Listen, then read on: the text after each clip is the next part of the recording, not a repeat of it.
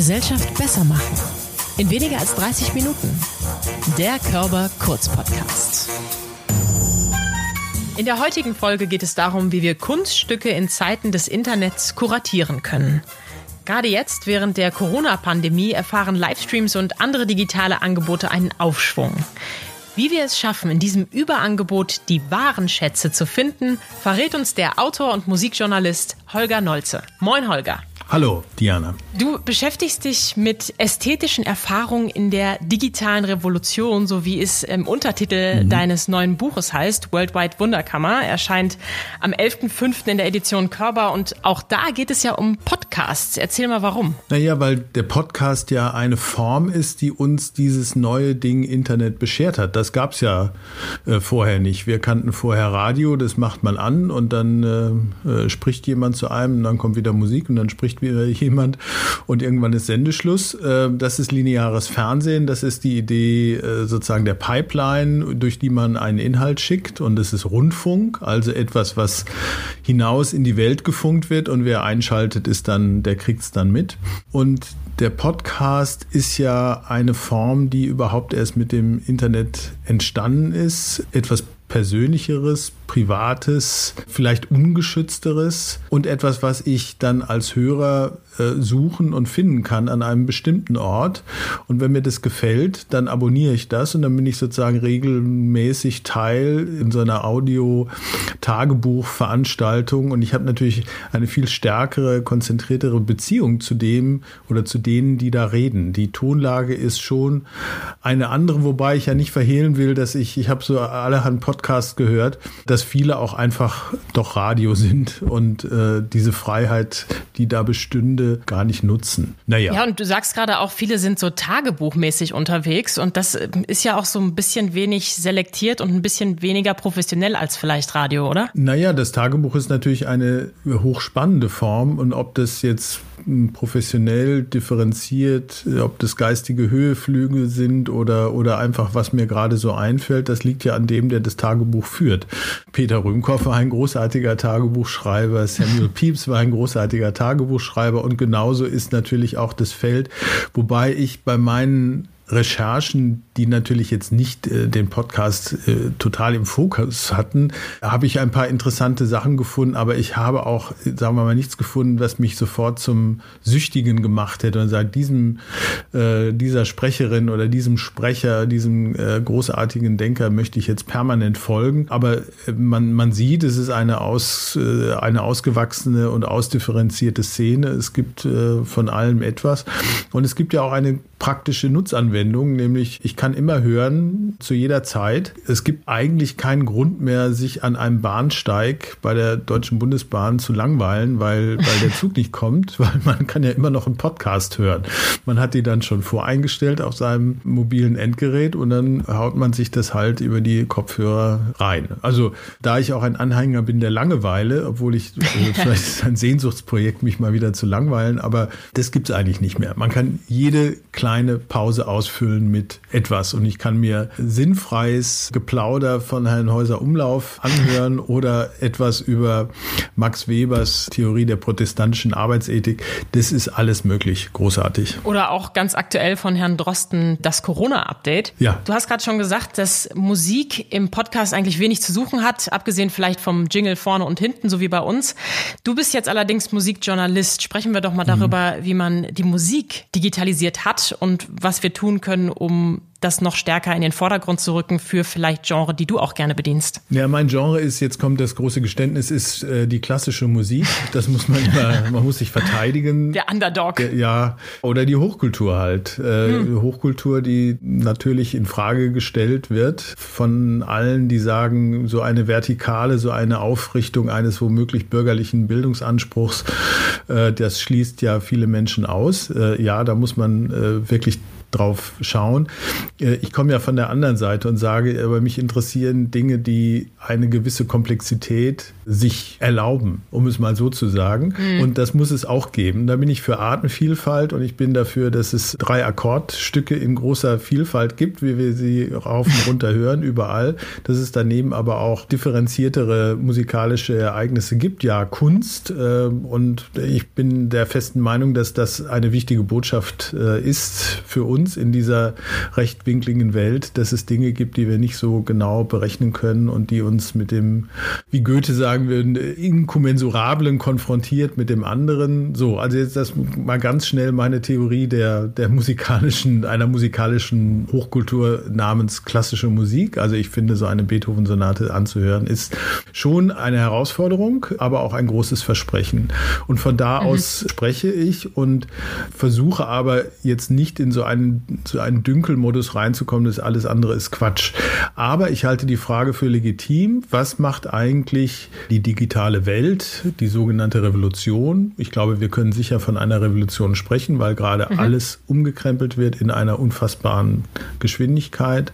Was macht die mit solchen Inhalten, die eine höhere Komplexität, einen höheren Anspruch, was die Rezeption angeht, voraussetzen als das Bild eines, sei es noch so süßen Katzenbabys. Denn das ist ja das, was uns die Reichweitenspezialisten der, der Digitalisierung irgendwie immer vorschreiben. Sie sagen, wenn du Erfolg haben willst, dann wende die Methoden des Erfolgs an und die Methode, eine Reichweite zu erzielen, ist ein Katzenbaby zu zeigen. Überhaupt mhm. Tierkinder sind ganz schön und da gibt es dann noch ein paar andere Sachen. Das hat dann auch unappetitliche Seiten, also äh, eine gewisse Form von Hassausdruck äh, hat auch große Chancen, irgendwie gehört, gesehen zu werden und Reichweite ist Macht. So, in dieser etwas deprimierenden Ausgangslage, wo man sagt, also zwischen Katzenbaby süß, äh, Hass äh, böse, Pornografie, hm, äh, weiß ich nicht. Äh, was könnte denn dieses Internet noch? Und was könnte es mit Bezug auf diese schwierigen, fragilen Dinge wie zum Beispiel klassische Musik oder auch Kunst, äh, bildende Kunst oder Literatur, wie auch immer. Also es geht um ästhetische Erfahrung mit einem bestimmten Differenziertheitsgrad und was das Medium Internet da macht und ganz wichtig am Ende, was es vielleicht könnte, was wir noch nicht machen. Darüber haben wir auch schon in der zweiten Folge mit Dennis Leifels gesprochen, der ja seines Zeichens auch Journalist ist, zwar nicht im musikalischen Bereich, mhm. aber er hat eben auch in einer Reportage gezeigt, wie das Ranking bei großen Suchmaschinen funktioniert. Und er beschreibt genau diesen Sachverhalt, dass das, was sehr polarisierend ist, wie Verschwörungstheorien, ist ja jetzt auch gerade ja. was, was wieder sehr viel kursiert, dass das nach vorne gehoben mhm. wird. Ne? Die Katzenbabys sind da ja eher noch was, was Süßes, wie ja. du es gerade auch schon genannt hast. Er ist natürlich nicht so dafür, sondern plädiert er dafür mit Fakten und mit aufdeckendem, also investigativen Journalismus Klar. die Leute auch zu überzeugen und darzustellen. Ja. Wie können wir jetzt in deiner Richtung, also wie können mhm. wir im klassischen Bereich, im musikalischen Bereich dieses zu viel, was da im Netz ist, so nutzen, dass wir irgendwie Gutes finden, ja. was uns eben auch ja befriedigt kulturell. Deshalb heißt das Buch ja World Wide Wunderkammer. Wunderkammer. Mhm. Ich merke jetzt, wo das öfter vorkommt, ein bisschen schwer auszusprechen mit dem englischen W, World mhm. Wide Wunderkammer. Der Ausgangspunkt war, dass mich die Idee der Wunderkammer sehr fasziniert, seitdem ich mal eine gesehen habe bei den Frankischen Stiftungen in Halle. Das ist ein ehrwürdiges Institut, das sich äh, genau wie dieser Podcast sozusagen die Verbesserung der Gesellschaft äh, vorgenommen hat, mhm. allerdings mit ziemlich rigiden Methoden teilweise. Ist aber nicht das Thema, sondern die haben eine ganz gut erhaltene Wunderkammer. Das ist so ein größerer Raum. Also man könnte auch sagen, es ist ein Museum, aber man weiß eigentlich gar nicht eine Museum, ein Museum wofür, ein Museum für alles. Ja, also ich habe da Straußeneier und Embryonen von Albinos und äh, Löwenköpfe, Artefakte aller Art, das Merkwürdigste, eine, das, das, äh, die Frucht einer, einer besonderen Palmenart, also Dinge der Natur und der Kultur nebeneinander gestellt in einer Ordnung, die man als Ordnung vielleicht als Versuch der Herstellung von Ordnung bezeichnen könnte, aber die natürlich wissenschaftlich überhaupt nicht haltbar ist, nach unserem mhm. Klassifizierungsverständnis, aber faszinierend durchmischt in diesen Schränken und es hat, äh, es hat einen hohen Reiz, da durch diesen Raum zu gehen, weil das der Versuch ist, der natürlich scheitern muss, die ganze Welt in so eine Kammer hineinzubringen, die Wunder der Welt in, an einem Ort zu zeigen. Und ich dachte, mhm. das ist eine Metapher für mein Verständnis oder meinen Vorschlag äh, eines Verständnisses des, äh, des Internet. Es ist ja alles da. Es ist total heterogen. Das Schlimmste und das Schrecklichste und das Schönste ist irgendwo vorhanden. Und wir befinden uns nun leider in der, in der äh, Situation, dass wir eigentlich überfordert sind von dieser Überfülle, dass wir gar nicht wissen, wo soll ich denn jetzt eigentlich mal hingucken? Wenn es alles hm. gibt, äh, es ist wie in einer zu großen Bibliothek, wo soll ich denn jetzt anfangen? Ich stehe eingeschüchtert davor und ne, traue mich gar nicht mal irgendein Buch äh, in die Hand zu nehmen. Und jetzt kommt eine persönliche Erfahrung. Es ist mir, ich schwöre, mehrmals im Leben passiert, dass ich in so einer riesigen Bibliothek, also in einer Situation in der Überfülle stand und dann irgendwo hingegriffen habe und ein Buch rausgezogen habe und es aufgeschlagen habe und die Antwort auf eine Frage fand, also ein Zitat, einen guten Satz, die mich gerade beschäftigt hat. Mhm. Das ist Magie, klar. Man kann das fassen unter dem schönen Wort der Serendipität, des Findeglücks. Mhm. Das kann man haben. Aber die Frage ist natürlich, man kann sich nicht immer auf sein Findeglück äh, verlassen. Und deshalb ist mein Vorschlag, mit dieser Überfülle des Internet so umzugehen, dass man wie in einer Wunderkammer die Wunder der Welt, die ja immer ein Mehr suggerieren, ein, ein, was über unsere Vorstellungskraft hinausgeht, was uns inspiriert zu anderem, was, was, was jeden Rahmen sprengt. Dieses Wunderhafte zu verbinden mit den Wänden, die so eine Wunderkammer ja notwendigerweise hat. Also ich habe eine Tür, da gehe ich rein und ich habe mindestens vier, vier Seitenwände, die das Ganze begrenzen. Also mhm. die Überfülle begrenzen ist, glaube ich, oder Verfahren der Begrenzung der Überfälle der, der Überfälle, der Überfülle zu finden, äh, ist, glaube ich, ein guter Weg. Und der Vorschlag, den ich da mache, im dritten Teil dieses Buchs, ist eben Kuratierung hochzuhalten. Kuratierung mhm. im Sinne von Pflege der Gegenstände, freundliche Einlassung, nicht preskriptiv, nicht didaktisch, äh, vertikal, didaktisch äh, von oben nach unten, das musst du alles kennen und so und so, sondern Zugänge zu schaffen, Vorschläge zu machen, ein guter, also Companionship, das ist ein Wort, das mir in dem Zusammenhang sehr gut gefällt, ein guter Begleiter zu sein zu interessanten Gegenständen. Und da glaube ich, ist eine, eine, eine Schlüsselgröße äh, der auch der Internetwirtschaft der Zukunft. Das sehe nicht nur ich so, da gibt es auch viel, gerade amerikanische Literatur, die Curating äh, sehr hoch hängt. Denn wir haben eigentlich alles und was uns fehlt, ist äh, die Auswahl, die Zuspitzung, die Hinleitung. Und je komplexer die Gegenstände sind, jetzt reden wir wieder über klassische Musik, desto mhm. kompetenter muss das sein und desto einlässlicher und desto freundlicher aber auch, weil es nicht darum geht, äh, die Menschen jetzt mit Beethoven zu irgendwas hinzuprügeln, sondern äh, einen Vorschlag zu machen. Auswahl, und Hinführung. Und dass in diesem Sinne äh, Kuratierung auch eine Art von Kunst ist, kann man in manchen Ansätzen sehen, aber ich glaube, da ist noch viel Luft nach oben und da werden wir noch viel erleben. Und das ist was, was mich ein bisschen optimistisch macht, neben dem vielen Pessimismus, der gerade sehr angeraten ist. Aber ich ende tatsächlich mit Optimismus, obwohl das Buch abgeschlossen wurde in der Woche, wo der Lockdown begann und ich das am Ende noch einbauen konnte. Aber ich ende trotzdem optimistisch, weil ich bin Musikjournalist Musikjournalist, ich bilde Musikjournalisten aus.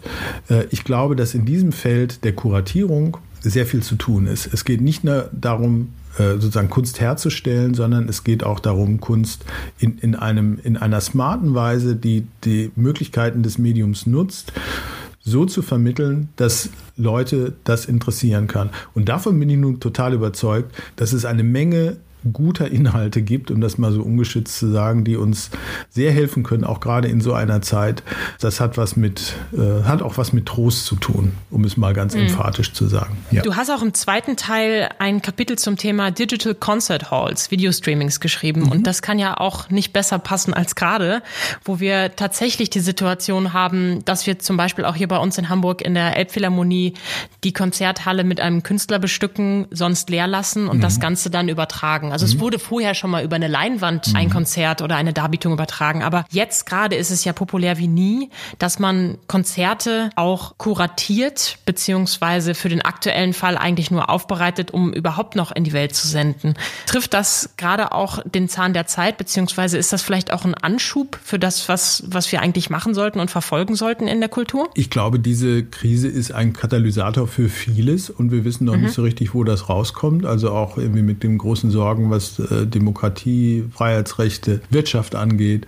Also nicht jenseits der, der reinen medizinischen Fakten, das ist ja klar. In Bezug auf die Digitalisierung denke ich, dass es auf jeden Fall uns einen Verstehensschub gibt. Eine etwas provokante These am Beginn des Buches ist ja, wir haben das Internet noch gar nicht richtig verstanden. Das kann man eigentlich mhm. auch ganz gut begründen, weil es gibt das Moore'sche Gesetz, äh, nach dem alle 18 Monate sozusagen die Leistungsfähigkeit, die technologische gesteigert wird, aber unser Hirn kommt ja gar nicht mehr mit. Mhm. Also ich glaube, dass wir, dass wir lernen werden, mit diesem Medium umzugehen im Homeoffice und dann eben auch in der Kunst. Die analogen Bühnen sind leer, mit guten Gründen. Die digitalen sind im Augenblick die einzigen. Das heißt, es bringt uns zunächst mal den Gewinn, nicht ständig diskutieren zu müssen, ob ein Konzert im Livestream denn jetzt irgendwie ein analoges Konzert ersetzen könnte. Mm, Nein, mm. das wär, muss, muss es auch gar nicht. Aber ich nenne es die beste, zweitbeste Lösung, wenn man nämlich an Musik teilnehmen will und wenn man das auch live will. Und da finde ich, da habe ich gerade den Begriff der Liveness entdeckt.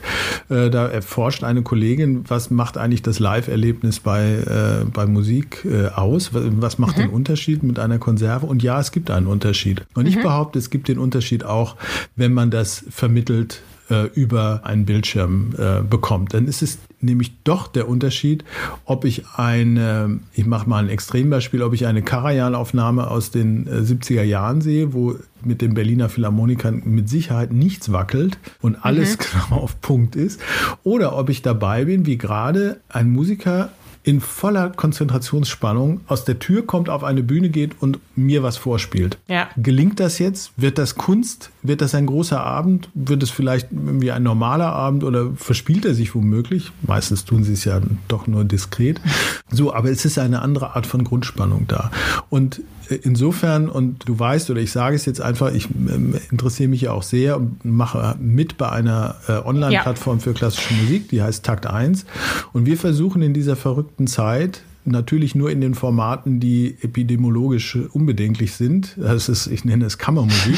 Da ist die Kammer schon wieder. Also kleine Formate, wirklich live Dinge zu produzieren und anzubieten. Und ich kann sagen, wir hatten letzten Sonntag irgendwie Pierre Laurent Aymar, ein faszinierender Pianist, der mit einem Programm, das so hundertprozentig auf diese Situation passte, allein auf der Bühne des Konzerthauses in Dortmund, im großen leeren Saal, das macht dann schon auch noch alles aus, also mich wirklich tief gerührt hat, weil ich auf einmal das Gefühl hatte, der spricht zu mir und die Stücke, die mhm. er ausgesucht hat, Beethoven, Ligeti, Alban Berg, die hatten eine unmittelbare Bedeutung für diese verrückte Zeit. Und dann hat er das in der Pause, und jetzt kommt der Kuratierungsaspekt, wir wollten eigentlich ein Interview machen.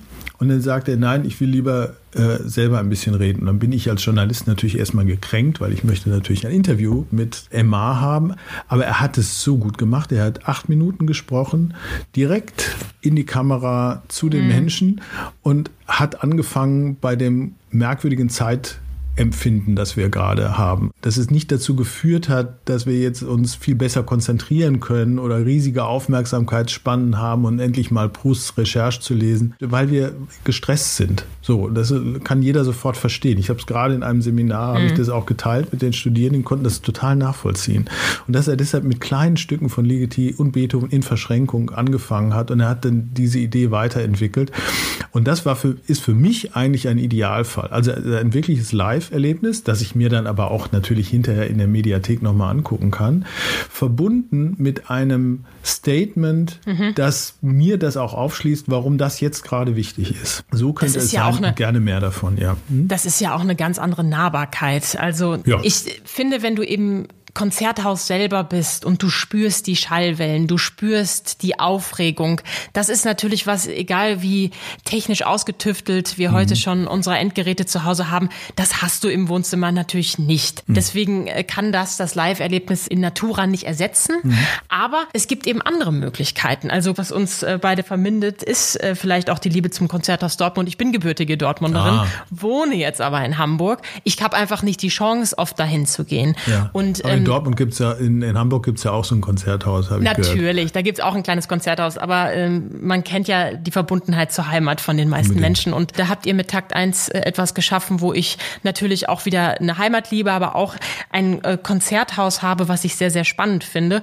Und wie du gerade schon beschrieben hast, die Möglichkeit des Internets, die Möglichkeiten, Menschen zu interviewen und nah dran zu sein, die sind natürlich nochmal völlig mhm. anders, als äh, wenn ich jetzt dabei bin. Dann habe ich nicht die Möglichkeit, dem Künstler in die Augen zu gucken. Und eine Kamera genau. schafft natürlich diese Nähe. Ja, ich könnte es nicht besser sagen. Auch jetzt bei größeren Konzerten, wenn man den Dirigenten mal irgendwie von vorne sehen kann. Andres hm. Nelsons ist so ein Fall, da bin ich immer so ein bisschen hin und her gerissen. Aber wenn ich sehe, in seinem Gesicht spielt sich ab, ja. wie er mit fast kindlicher Freude diese Musik erlebt, dann bin ich da nochmal ganz anders dabei. Also ich mhm. glaube, viele Leute machen das, probieren das jetzt mal aus. Das sehen wir auch äh, bei Takt 1. Also es sind schon mehr äh, Menschen, die auch bereit sind. Das ist ja nochmal ein anderer Aspekt, die Ökonomie irgendwie, es gibt so viele Freiangebote gerade, weil alle Institutionen, koste es, was es wolle, irgendwie erstmal überhaupt den Kontakt zu ihrem Publikum aufrechterhalten wollen und deshalb Freiangebote machen, kann ich gut verstehen, ist natürlich fatal, wenn wir auch aus Sicht der Künstler, auch ja. aus Sicht der Plattform, wenn wir äh, sagen, naja, klassische Musik ist immer das, was nichts kostet. Mhm. Das kann auf Dauer nicht so sein. Also es wird eine wichtige Frage sein, aber wir sehen schon, es gibt ja ein paar Plattformen, die sich mit klassischer Musik im Streaming beschäftigen, Medici und so. Mhm. Wir haben alle erhebliche Zuwächse. Und ich glaube, das ist was, was bleiben wird und was ein bisschen Hoffnung macht. Menschen probieren das jetzt aus und machen möglicherweise eine gute Erfahrung. Und dann machen sie das nochmal.